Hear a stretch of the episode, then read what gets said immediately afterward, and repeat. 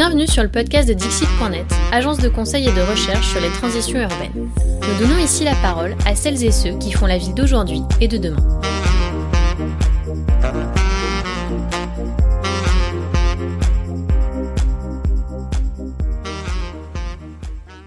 Bonjour, je suis Sylvain Grisot, urbaniste fondateur de Dixit.net. Le 20 juillet, j'ai rencontré Florian Dupont, cofondateur de Zefco. Nous avons parlé des enjeux carbone dans la fabrique de la ville, de l'importance à donner à la réhabilitation, mais aussi d'une prise de conscience plus globale dans la société des urgences environnementales. Retrouvez toutes nos publications et notre newsletter sur dixit.net. Bonne écoute. Florian Dupont, bonjour. Bonjour. Alors, Florian, issu d'une formation en, urbanisme et environnement, tu as évolué dans différents bureaux d'études en environnement en France comme à l'étranger avant de fonder ZEFCO il y a trois ans, je crois. C'est ça, oui, trois ans et demi maintenant. Alors donc tu travailles avec tes équipes à toutes les échelles de la ville, master plan, bâtiment, et puis visiblement aussi toutes les étapes, c'est-à-dire très en amont euh, du conseil jusqu'à la modélisation, le calcul, mais tu, pourras nous, nous, expliquer ça. Alors tu es donc à la fois acteur et aussi observateur de cette fameuse fabrique de la ville dont on aime parler euh, euh, chez Dixit, qui se demande aujourd'hui euh, comment faire face aux enjeux du siècle, avec une attention toute particulière à ces enjeux carbone, qui globalement changent à peu près tout sur nos façons de faire et, notre pratique. Alors peut-être qu'on pourrait commencer par là aussi, préciser, revenir un peu sur ces, sur ces enjeux de transition autour de la question des, des émissions de gaz à effet de serre, changement climatique, perturbation climatique, liées à l'émission de CO2 ou plus exactement de gaz à effet de serre. En deux minutes, tu arrives à nous dire de quoi parle-t-on et, ce qu'on doit changer? Bah, le, chiffre qui est important, c'est euh, celui qu'on connaît depuis le début, c'est euh, facteur 4. Alors euh, maintenant, on est plutôt à un facteur 5 ou un facteur 6, selon comment on compte. Et ce chiffre-là, il est clé. C'est-à-dire que on doit comprendre que tout ce qu'on fait, on doit le diviser par 5 ou 6 euh, et ça, on le sait depuis 30 euh, ans. Et pourquoi on le fait pas? Parce que ça challenge énormément nos modes de vie. Et c'est là toute la difficulté de notre métier, c'est comment on arrive à construire avec les gens d'aujourd'hui euh, un chemin qui les emmène vers ce facteur 6 à infini. Ce qui peut pas se faire du jour au lendemain. Et nous, on s'appelle euh, ZEFCO, l'atelier de la ville en transition. Et ce mot, il est évidemment galvaudé parce qu'on entend beaucoup, mais pour moi, il est très important parce qu'une transition, c'est plusieurs étapes pour arriver à un, point. Et donc ça, c'est vraiment, je pense qu'il faut comprendre avec le changement climatique, c'est que ça change tout, mais ça peut pas changer tout du jour au lendemain. Et donc il y a un parcours à écrire euh, et qui est très très très fort. Donc évidemment, la, fabrique de la ville, elle est impliquée comme tous les, les secteurs. Mais ce qu'il faut comprendre, c'est que la fabrique de la ville, c'est l'endroit où il y a beaucoup de croisements entre des investissements publics et des investissements privés. Donc la fabrique de la ville, elle permet à une collectivité d'être raccord avec son plan climat, qui lui-même doit être raccord avec la stratégie nationale bas carbone, qui elle-même doit être raccord avec les accords de Paris. Et elle permet à un promoteur, à un constructeur de respecter ses engagements en tant qu'industriel euh, sur ses engagements euh, carbone. Et à la rencontre de ces deux mondes-là, on a l'opportunité de changer tout.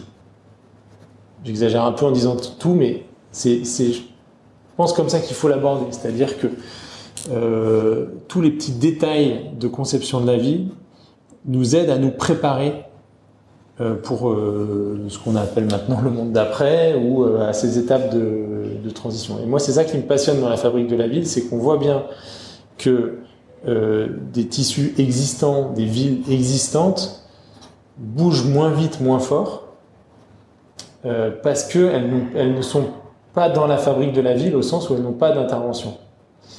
Euh, quand il y a une opération d'aménagement, qui peut être en réhabilitation, le, c'est pas, pas le propos, hein, mais on a tout d'un coup tous les projecteurs de l'action publique, de l'action privée qui se mettent à un endroit et les investissements qui arrivent, et donc l'opportunité de changer plein plein de choses. Les mobilités, euh, les modes de consommation, les commerces, la forme des logements, euh, la construction, etc., etc. Oui, donc on a, on a, euh, faut qu'on écrive une trajectoire. Mm-hmm. C'est pas un changement immédiat. Le facteur dont tu parles, c'est une division. Mm-hmm. Donc c'est pas, c'est pas complètement simple. Hein. Diviser par 4, 5 ou 6, globalement nos émissions et donc nos, nos, nos, consommations d'énergie peu ou prou, sans parler des questions de matériaux, etc., etc. Et ça là-dessus, la fabrique de la ville serait à la fois un moment, ce, ce moment où on refait, où on fait, où on refait un morceau de ville, c'est à la fois un moment, euh, une opportunité, finalement l'occasion de faire quelque chose, mais aussi quelque part le, le, prototype des transitions amenées sur tous les autres sujets. C'est ça. Euh, parce qu'on on a en effet euh, bah, une conjonction d'acteurs. Euh, alors on, on, est quoi qu'il en soit aussi sur un objet qui est particulièrement complexe, particulièrement long à faire, enfin un quartier finalement quoi de plus long, hein, quoi de plus lent que, que de faire un morceau de ville. Alors souvent on s'en plaint, et encore dans les projets urbains, ça va, ça va de façon euh, extrêmement rapide. C'est presque d'une grande brutalité. Enfin, faire un quartier en 10 ans à l'échelle d'une ville, c'est euh, c'est finalement euh, extrêmement euh, extrêmement extrêmement rapide et brutal. Donc, on est quand même sur. Enfin, si ça c'est le prototype de nos transitions, c'est quand même un objet particulièrement lent à changer. Oui. Là-dessus, c'est quoi nos finalement, quel est notre degré d'urgence euh, Quel est le tempo Quelles sont un peu les phases clés de cette transition? Parce que souvent, on parle de 2050 mm. Et globalement, euh, on comprend dans la politique publique que si on pouvait amorcer la transition plutôt en 2049, ce serait aussi bien. Hein euh, donc, on a bien compris que là, il y a un rendez-vous qu'il faut pas manquer, mais euh, mais par rapport à nous, nos pratiques de faiseurs de ville, de promoteurs, d'aménageurs, d'élus locaux, de, de, citoyens engagés, euh, euh, c'est quoi le tempo euh, Tu dis que c'est pas tout de suite d'accord, mais on commence quand et... En fait, si, si, on est vraiment dans une logique d'urgence. Ça, il faut vraiment, il faut se placer dans cette logique-là. C'est urgent. Et euh... donc on commence tout de suite. On commence tout de suite. Par contre, il y a une trajectoire à tracer. On, on, déjà, on commence tout de suite déjà parce qu'on est en retard. Je pense que c'est important de se le dire. Il faut, euh, il faut avoir peur de ça pour se, se motiver. Ça permet. Il faut aussi rester optimiste, mais il faut se dire qu'on a raté des choses. Je parlais du facteur 4. Le facteur 4, c'est début des années 80. Et maintenant, on est plutôt sur un facteur 5 ou 6. Donc, il faut bouger très très vite. Euh, et très très vite, c'est concret. C'est-à-dire que on a des objectifs avec la stratégie nationale bas carbone. Alors, ça dépend un petit peu des secteurs, mais grosso modo, en 2030, il faut qu'on ait fait des réductions de l'ordre de moins 40, moins 50% selon les secteurs. Donc, un facteur 2. Quand vous divisez euh, ce que vous faites au quotidien par deux, que vous déplacez deux fois moins, que vous consommez deux fois moins, euh, que euh, à l'extrême vous construisez deux fois moins. C'est des changements de société qui sont extrêmement radicaux en dix ans. Et, euh, et, ça, faut, ça, faut en prendre la mesure. Et l'autre chose dont il faut prendre la mesure, c'est que pour atteindre ces objectifs-là dans dix ans, c'est clairement des, des décisions qui sont maintenant. C'est vrai pour beaucoup de choses.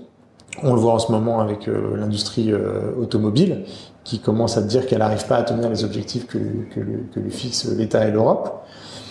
Mais c'est aussi vrai sur la fabrique de la ville où, en gros, moi, ce que je dis aujourd'hui aux élus, c'est vous êtes le mandat clé. Vous n'avez pas le droit à l'erreur. En plus de ça, il faut bien se rendre compte que quand vous changez les choses, euh, on n'a pas un changement qui est linéaire. Donc forcément, il y a un moment au début, il la machine, elle met un peu de temps à se mettre en marche. Donc là, il faut... Nous, on parle beaucoup de radicalité assumée, euh, et d'ailleurs qui est de plus en plus euh, accepté, hein, parce qu'aujourd'hui, on peut tenir des propos euh, radicaux, euh, que, enfin radicaux justement en, corrélation avec ces chiffres, hein, mais, mais qui sont de fait radicaux, qu'on ne pouvait pas tenir il y a 2-3 ans.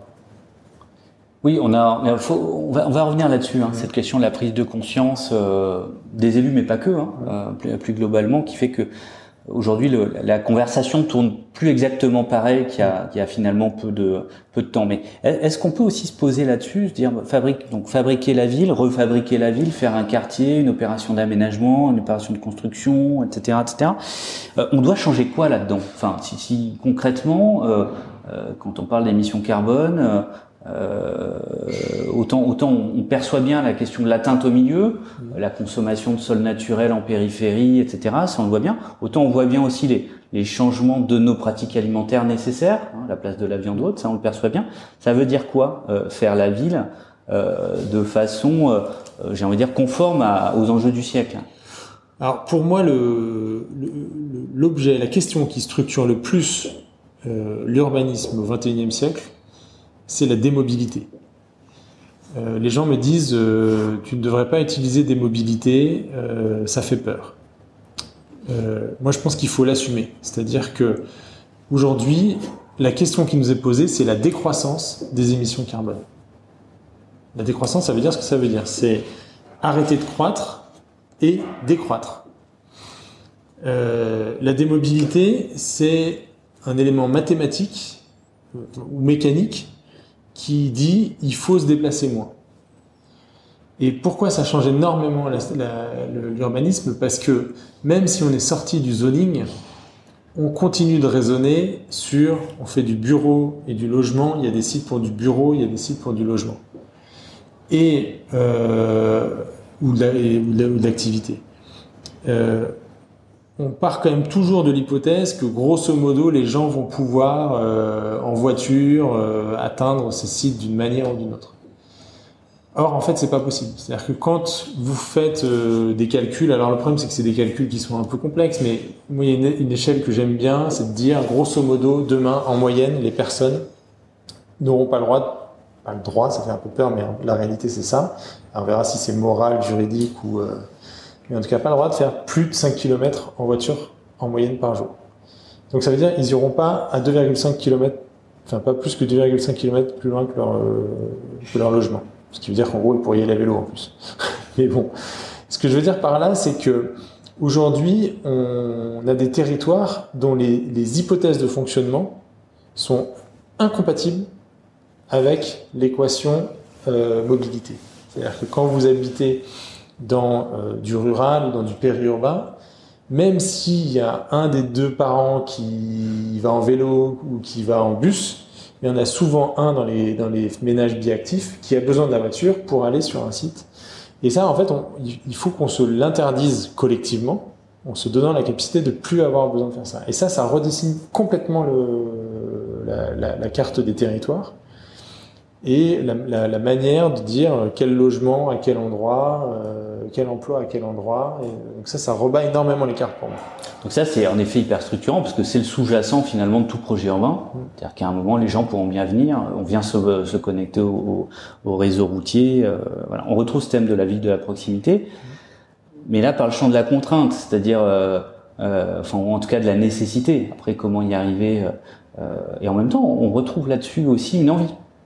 Euh, une envie de laisser la voiture en garage, une envie d'avoir d'autres d'autres modes euh, au quotidien, une envie aussi de gagner du temps, etc., etc. Par contre, en effet, on perçoit bien le, les changements que ça veut dire dans, dans le dessin, euh, non pas que des matières, des matériaux, de la façon de mettre en œuvre, mais, mais plus globalement des usages de, de, de, ces morceaux de ville. Alors, morceaux de ville neuf ou, ou existant euh, par, par, rapport à ces enjeux-là justement du, du, du travail euh, euh aujourd'hui d'une prévalence qui est quand même donnée. Euh, enfin, on mobilise l'essentiel de nos ressources de cette fameuse fabrique de la ville plutôt pour construire du neuf, souvent en périphérie, pas que, hein, mais, mais, souvent dans, dans ces axes-là. avant de revenir sur les questions de matériaux ou autres, c'est quoi l'enjeu par rapport à par rapport à, à ça? L'enjeu, euh, moi je l'ai testé pour un grand promoteur national pour tenir les objectifs euh, carbone. Alors c'est croisé avec plein de choses, mais globalement être dans les, le cadre des accords de Paris. Euh, on peut se dire que grosso modo les chiffres vous disent en 2030 vous construisez 50% en réhab, plutôt bas carbone, et le reste est en structure bois. Après, on peut chipoter dans les détails, se dire est-ce qu'il n'y aura pas quand même un peu de béton à certains endroits, parce que mais le la ligne directrice, elle, ressemble à ça. Donc c'est deux changements. Hein. C'est deux faire plus, faire proportionnellement beaucoup plus de réhab euh, que de neuf, alors qu'aujourd'hui on est. Enfin, je sais pas si as une idée des, proportions. Euh, euh, approximatives en, termes de et puis, puis ça va varier selon les acteurs mais en tout cas donner beaucoup plus de place à la réhabilitation versus la construction neuve Donc, éviter de démolir aussi c'est ça que ça veut dire mais aussi changer la façon dont on fait du neuf exactement et ça, euh, c'est deux changements qui sont assez radicaux. Et moi, je les oppose pas complètement, même si on n'a pas vraiment fait la démonstration de ça. Mais j'ai un peu l'impression qu'il y a un moment, il va y avoir un jeu entre les deux. C'est-à-dire qu'on a plusieurs opérations en cours où euh, des promoteurs sont appelés pour réhabiliter un bâtiment et construire du neuf à côté. On voit que le neuf a une capacité à payer la réhabilitation qui est pas inintéressante. C'est-à-dire que il y a, un lien qui se fait entre les deux. Et je trouve, mais là encore c'est assez peu démontré, mais on a un peu l'intuition dans ce qu'on voit nous dans notre métier que il y a un lien entre les deux qu'il faut pas perdre.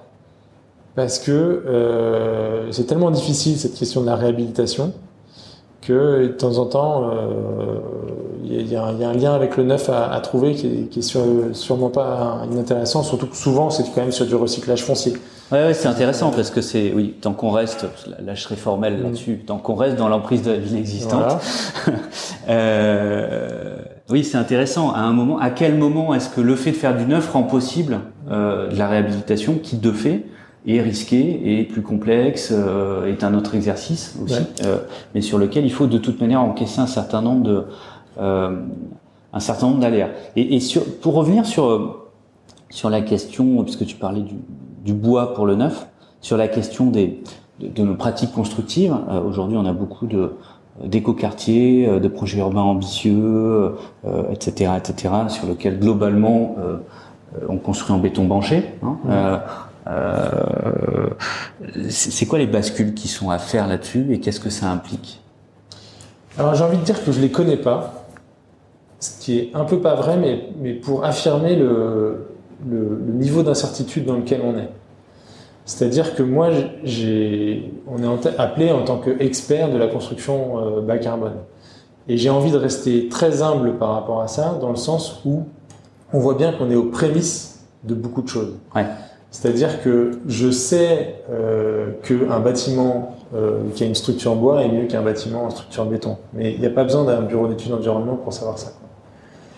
Aujourd'hui, on est en train de se frotter aux équations euh, carbone de ces bâtiments-là, et en fait, on se rend compte de plusieurs choses. Un, que la métrique est compliquée. La métrique, c'est-à-dire simplement comparer deux choses. Comparer deux choses. C'est donner un, un, un, exemple concret. Il y a des moments où on fait des bâtiments euh, en pierre, en bois, et ils n'arrivent pas à obtenir le niveau maximum du label. Et on essaie de comprendre pourquoi. Bah, en fait, parce que c'est, ils sont dans des projets urbains, donc des fois ils ont des formes un peu biscornues qui les aident pas trop. Et puis, il se trouve qu'on a des maîtrises d'ouvrage intelligentes qui, du coup, anticipent que les bureaux sont, sont utilisés plus densément qu'avant. Donc, en fait, ils sont assez pénalisés quand on les compare à d'autres projets.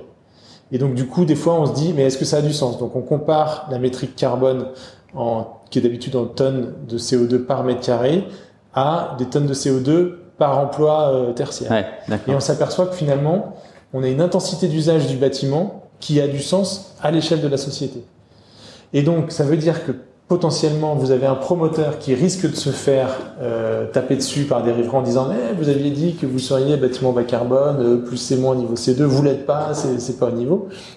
Sauf qu'en fait, si on compare à un bâtiment euh, qui aurait obtenu, qui aurait reçu moins de monde parce qu'il était prévu pour fonctionner, on va dire de manière moins dense, d'un point de vue carbone global, ça serait beaucoup moins bon. Donc, on sent que la question de la métrique, elle est, elle est, elle est pas simple.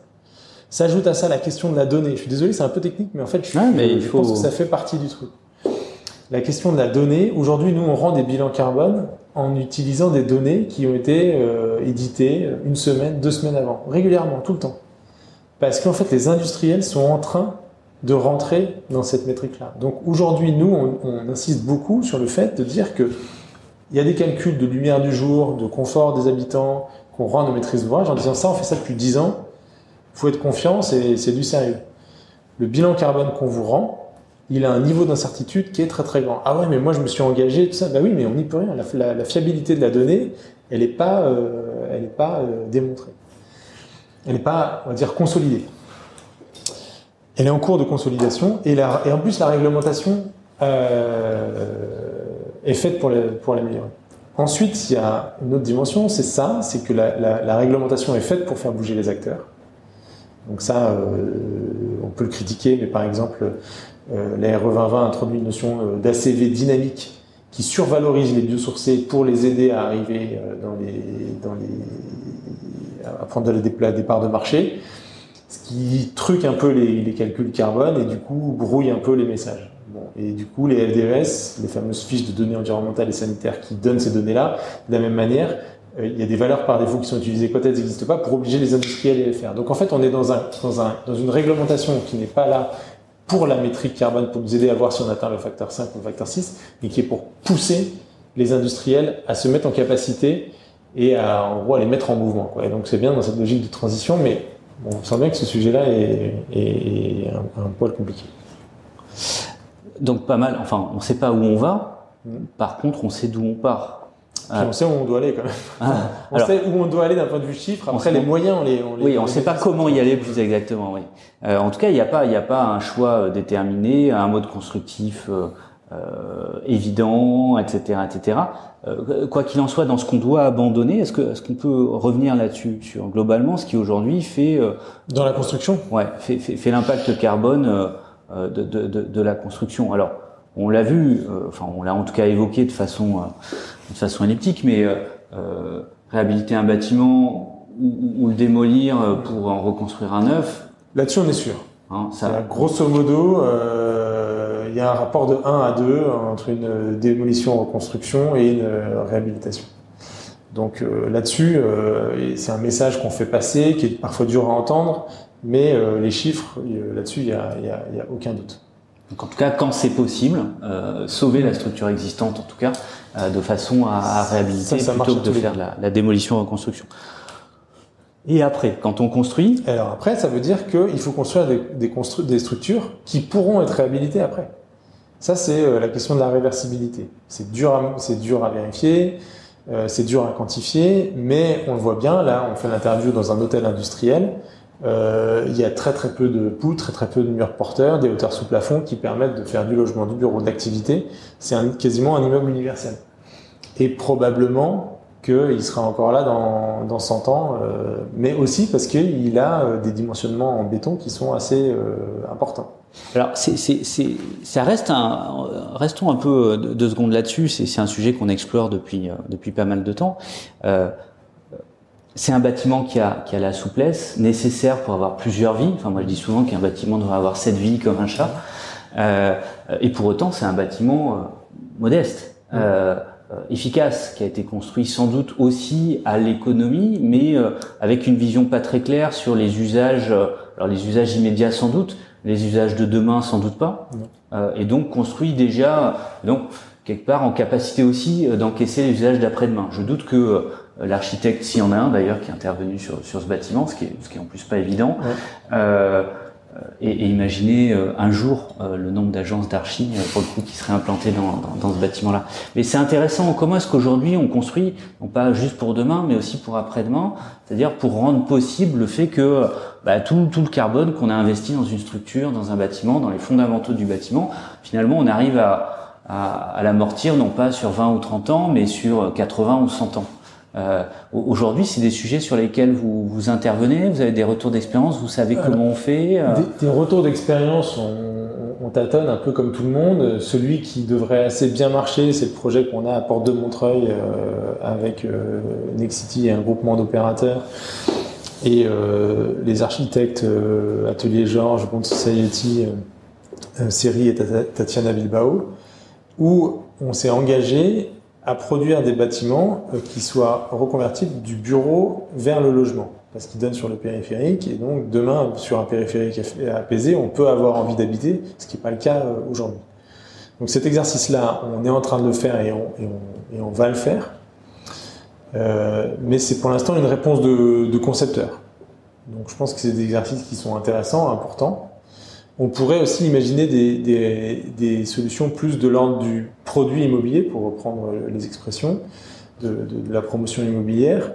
Et c'est vrai qu'aujourd'hui, nous, on voit bien que y a aujourd'hui, on parle à des gens qui font soit l'immobilier d'entreprise, euh, soit du logement. Et ça, on sent bien que cette question-là, tant qu'elle n'est pas complètement dépassée, euh, on n'arrivera pas forcément à faire ça. L'exemple qu'on a ici autour de nous, c'est parce que ça a été conçu pour l'usage qui est le, on va dire, le plus dimensionnant, qui est l'usage industriel qui permet d'avoir des, des, qui oblige à avoir des dalles et des structures un peu surdimensionnées.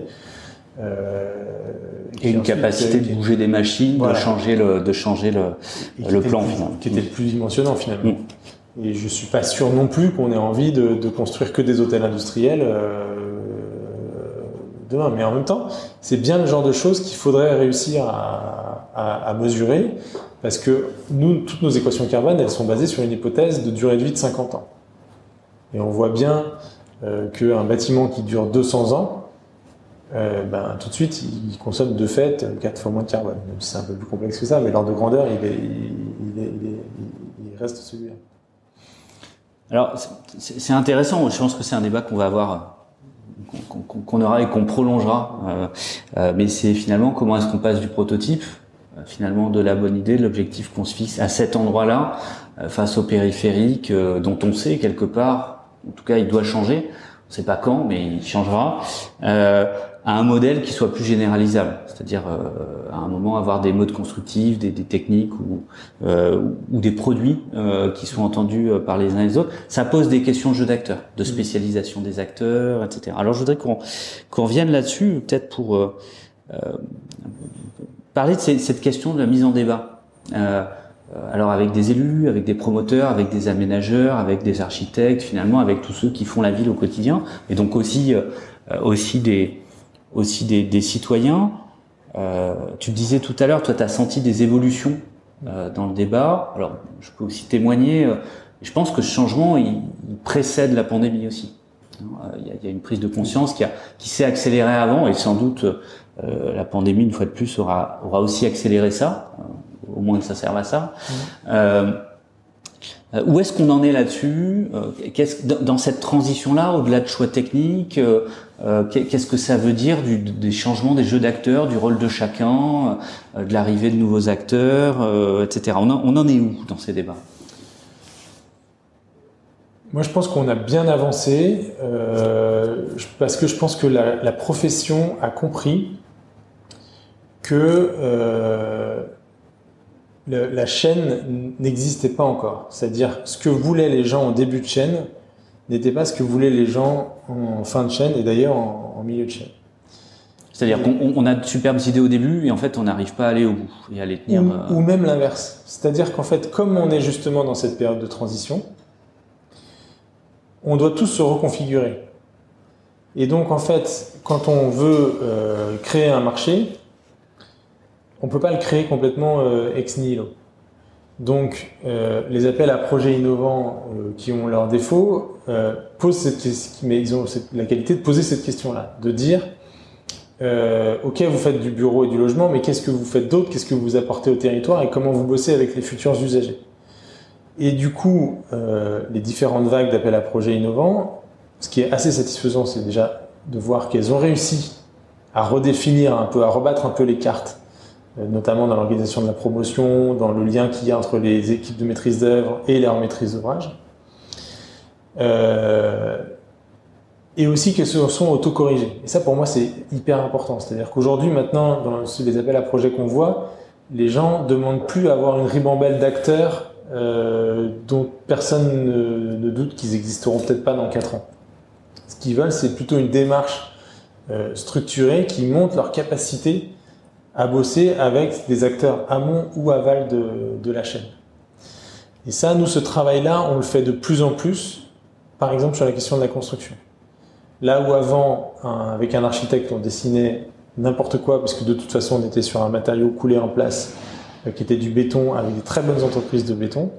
Aujourd'hui, on se dit, il faut qu'on parte du matériau et de ses capacités, et qu'une fois qu'on a compris ses contraintes, on se mette à, à dessiner.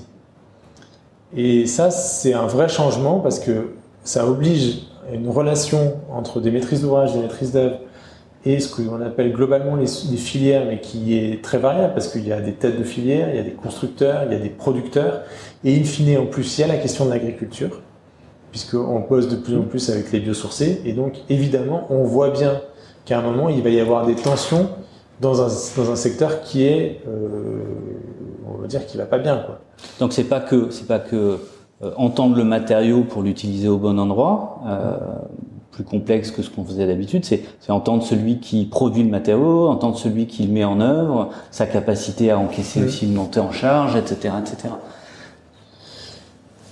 Et puis jouer avec. C'est-à-dire que moi, je suis très méfiant dans l'histoire du bon matériau au bon endroit, parce qu'en fait, je l'ai beaucoup utilisé, je l'ai beaucoup entendu, pardon, pour des gens qui voulaient pas voulaient pas utiliser ces matériaux-là. en disant en fait je veux faire ça, mais, mais tu vois bien le, le bois ça marche pas pour ça. Oui, mais la question c'est pourquoi est-ce qu'on veut faire ça? Pourquoi est-ce qu'on fait autant de porte-à-faux? Pourquoi est-ce qu'on fait autant d'infra?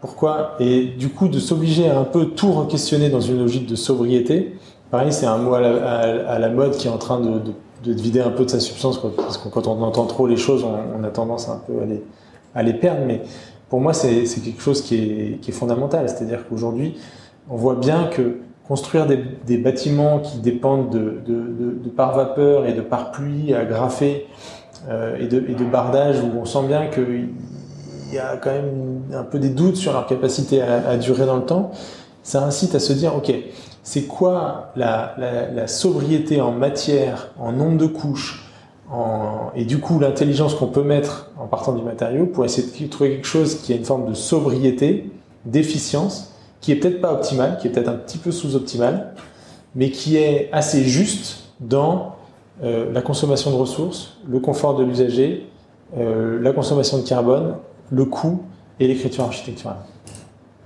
La sous-optimalité étant une des clés de la résilience. Il semblerait que c'est des pistes intéressantes en tout cas. En voilà, tout cas, nous, ouais. sur cette question-là, on sent que il y a, y, a, y, a, y a, ça parce que dès qu'on est sur quelque chose qui recherche une optimalité, il y a des effets de, de bord ou de seuil qui sont pas bons. Alors ça, ça, fera le lien avec un, avec un, un entretien qu'on a eu il, y a, il y a, quelques semaines.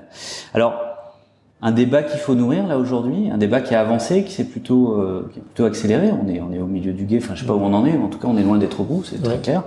Euh, il y a du boulot avec des acteurs qui, de plus en plus, sont plus en train de se demander euh, faut-il bouger, faut-il changer les pratiques, mais comment, vers où, euh, en, en, admettant finalement aussi qu'on va euh, qu'on qu va tâtonner.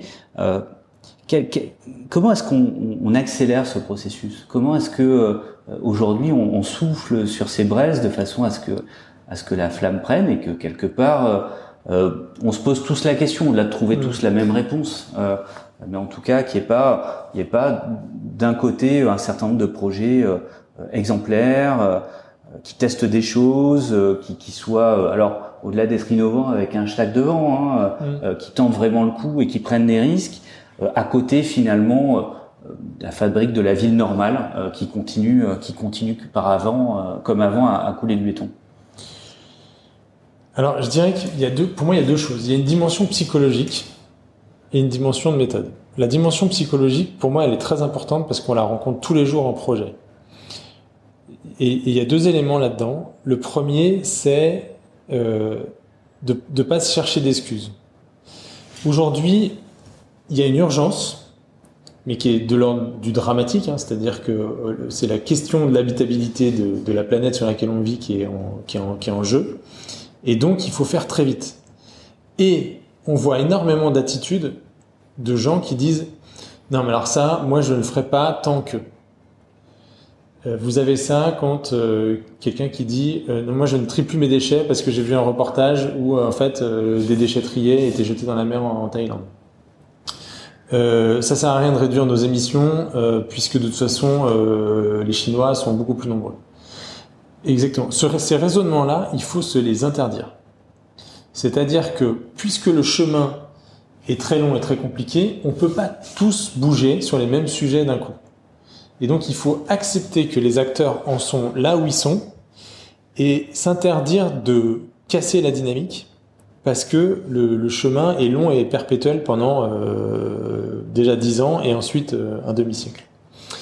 Ensuite, il y a une dimension collective, c'est-à-dire que une des, des choses que j'ai compris en écrivant le bouquin euh, sur des, des, solutions pour la transition énergétique des territoires avec Ariela Mazmoudji, qui était un, un bouquin qui était écrit par acteurs, en fait, on comprenait que la transition ne pouvait avoir lieu que si tous les acteurs bougeaient. Donc, tout ce qui exclut un acteur est une erreur de raisonnement. Les gens qui disent euh, non, mais de toute façon, le, la révolution ne se fera que par l'habitant. Mmh. Euh, la révolution ne se fera que par les grands groupes qui ont la force de frappe. La révolution ne se fera que par euh, la loi qui imposera, que par les usages individuels. En fait, tout le monde se trompe parce que comme on a besoin de tout changer, déjà un, tout est bon à prendre et tout sectarisme En gros, tout ce qui exclut est, une, même une erreur de raisonnement par rapport à ce, euh, ce qu'on doit réussir à la fin, puisqu'à la fin, tout le monde doit être à 2 tonnes de carbone euh, par an, sinon on va pas y arriver. Donc là-dedans, il y a beaucoup de ressorts vraiment euh, psychologiques. Vous appliquez ça à, notre métier, ça veut dire quoi? Ça veut dire, un, qu'il faut euh, parler aux acteurs euh, de, l'amont et de l'aval pour comprendre ce qu'ils sont capables de faire. Parce qu'en fait, dès qu'on va créer une commande à laquelle les gens ne sauront pas répondre, ils vont faire un contre-exemple et, du coup ralentir le processus de changement. Et à l'inverse, si on leur met le pied à l'étrier, avec la bonne commande au bon moment, avec le bon volume, typiquement, euh, je sais pas, sur l'industrialisation de murs en sur bois en chanvre, euh, en fait, on va accélérer quelque chose qui est de l'ordre de l'industrialisation. Là aussi, il y a des gens qui n'aiment pas ce terme-là, mais en fait, ce qu'on cherche, c'est la massification, la généralisation, la banalisation. Et donc, il faut euh, euh, accepter d'interroger la question coût. Parce que le but, c'est de faire baisser les coûts. C'est pareil. On a une, frange, on va dire, de personnes qui s'intéressent à ces sujets-là parce que c'est nécessaire et parce que c'est urgent, qui, qui voudraient qu'on qu nie cette question de coût. Mais en fait, cette question de coût, elle permet de parler de social et de massification. Donc, il faut l'aborder frontalement, se donner le, les, les, questions de, de, le faire. Et euh, j'emprunte à, à, à, Nantes Métropole Aménagement à Mathias Trouillot, avec qui je travaille sur le projet de Pierre îles sur lequel on essaie d'appliquer tous ces principes-là, euh, d'être assez ce qu'on dit effectuel. C'est-à-dire qu'en fait, comme on ne sait pas où on va, il faut accepter de construire aussi le chemin petit à petit. C'est-à-dire qu'il y a la stratégie, mais il y a le réajustement de la stratégie pour voir un peu en fonction des gens avec qui on parle de ce qu'on est capable de faire. Et ça ça, tient du ressort psychologique que j'expliquais tout à l'heure. C'est-à-dire que si les acteurs en sont là, ça sert à rien de faire une commande qui est euh, complètement euh, à côté. Et il faut plutôt cheminer ensemble. Donc on est loin d'être sur un, un sujet euh, technique de choix de matériaux, de lutte du béton contre le bois ou du chanvre contre la paille ou j'en sais rien. C'est beaucoup plus profond. Euh, c'est pas une accélération, c'est un vrai virage. Hein, euh. Et en même temps, c'est les deux. Ça, ouais. pour moi, c'est très important. C'est-à-dire que aujourd'hui, euh, euh, on voit bien comment euh, des gens qui ont une approche très technique, ouais. très chiffrée, comme Jean Covici, permettent de bien comprendre les ressorts. À l'inverse, on voit bien comme euh, des, des, des, personnes qui ont une vision plus sociétale montrent à quel point la révolution elle est intérieure, etc. Et moi, je n'oppose pas les deux, c'est-à-dire qu'on a, non, on a vraiment besoin des, on a vraiment besoin des deux. C'est-à-dire que comme notre problème, c'est du carbone, on a besoin de, de, de, de, comprendre le carbone, de le mesurer et de le suivre. C'est la même chose sur la relation au, au vivant. C'est-à-dire qu'aujourd'hui, on a une méconnaissance de la nature qui est scientifiquement dramatique. Et donc, il faut qu'on ait sans doute quelque chose qui est de l'ordre du rapprochement du lien avec la nature dans notre culture, dans notre philosophie, etc mais on a besoin d'être beaucoup plus scientifique et technique sur euh, reconnaître des oiseaux, reconnaître des arbres, pour comprendre comment ils interagissent, pour être en mesure de préserver euh, cette planète. Et si on n'a pas cette dimension-là, on va passer, on va passer à côté. Et en même temps, si on n'a pas euh, le, la mesure que tout ça implique une espèce de révolution sur nos envies, euh, sur comment on arrête de scroller sur des, des, des, des choses débiles qui mmh. consomment énormément d'énergie et comment on répond à la publicité qui nous fait énormément consommer, comment on gère nos envies et nos désirs, euh, on n'y arrivera pas non plus. Donc il faut jouer des deux. Sacré pas, on va pas avoir toutes les toutes les clés là maintenant tout de suite, mais mais on commence. Euh, sacrés enjeux aussi. Euh, on, on, est, enfin, tu disais, une décennie euh, ou un mandat, je sais pas. Euh, mais, mais, mais, mais, je m'amusais, je m'amusais à ça, de dire qu'il y avait là un mandat, peut-être un bout du deuxième, mais que mais qu'il y a des virages là qui sont qui sont importants, mais qui concernent pas que les élus locaux, certainement pas, et pas que les élus, qui nous concernent tous. Donc, sacrés enjeux. Euh, Aujourd'hui, enfin, question, question bête, mais euh, toi, tu en es, es pessimiste ou tu es optimiste? Euh, Nous, en ce moment, on, va dire ça dans une, dans une présentation à un aménageur euh, jeudi matin. Euh, on veut faire passer deux messages. Ayez peur, ayez confiance.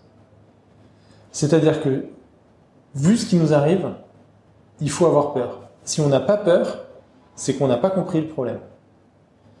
Et moi, je me dis, j'ai peur. J'ai peur pour mes enfants. J'ai peur euh, de pas y arriver. J'ai peur de que ma boîte soit trop focalisée sur des sujets trop petits, euh, trop de centre-ville, trop métropolitain, pas à la mesure des enjeux. J'ai peur de ça. Il faut en avoir peur. Je pense que c'est sain parce que euh, on ne gère pas du risque si on n'a pas. Euh, parce que c'est aussi moteur la peur? Parce que c'est aussi moteur?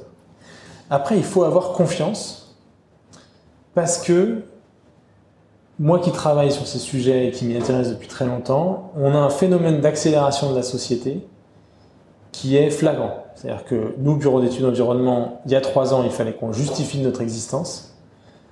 Maintenant, on n'a pas à expliquer pourquoi on est là et on n'a pas à expliquer pourquoi le changement climatique ou la perte de biodiversité est un problème.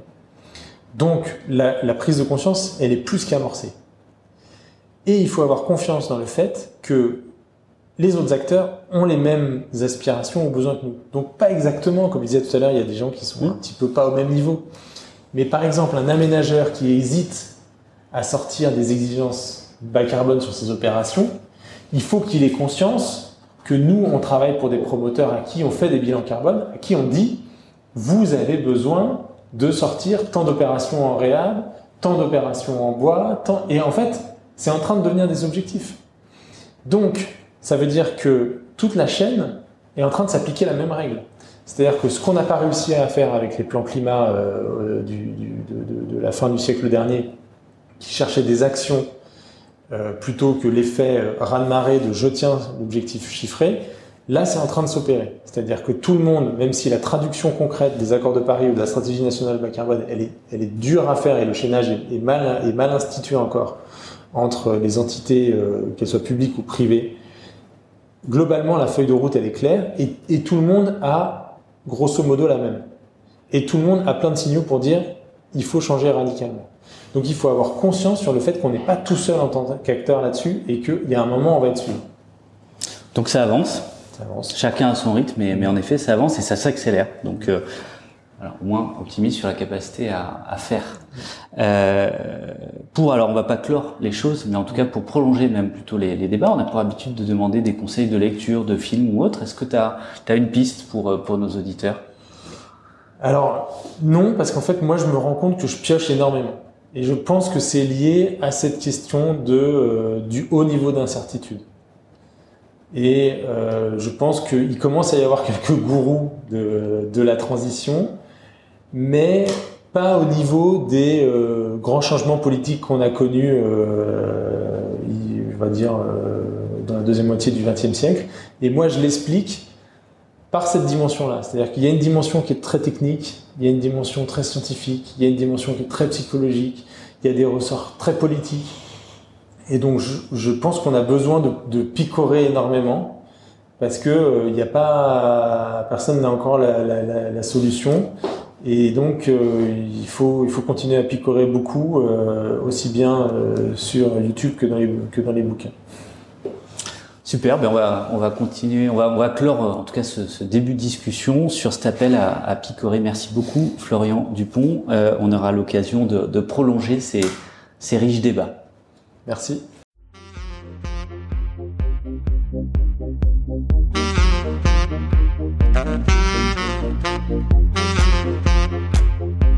Merci pour votre écoute. N'hésitez pas à vous abonner à notre newsletter sur dixit.net slash newsletter et à bientôt pour une nouvelle rencontre avec celles et ceux qui font la ville d'aujourd'hui et de demain.